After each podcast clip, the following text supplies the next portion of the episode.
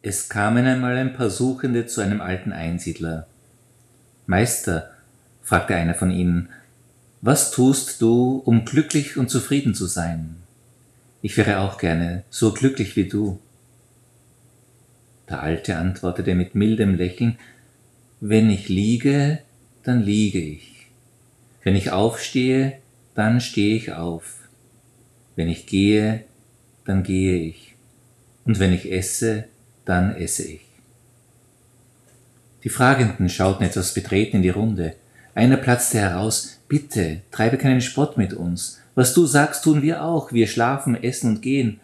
Aber wir sind nicht glücklich. Was ist also dein Geheimnis? Es kam die gleiche Antwort. Wenn ich liege, dann liege ich. Wenn ich aufstehe, dann stehe ich auf. Wenn ich gehe, dann gehe ich. Und wenn ich esse, dann esse ich. Die Unruhe und den Unmut der Suchenden betrachtend, fügte der Meister nach einer Weile hinzu. Sicher liegt auch ihr, und ihr geht auch, und ihr esst. Aber während ihr liegt, denkt ihr schon ans Aufstehen. Während ihr aufsteht, überlegt ihr, wohin ihr geht, und während ihr geht, fragt ihr euch, was ihr essen werdet. So sind eure Gedanken ständig woanders und nicht da, wo ihr gerade seid.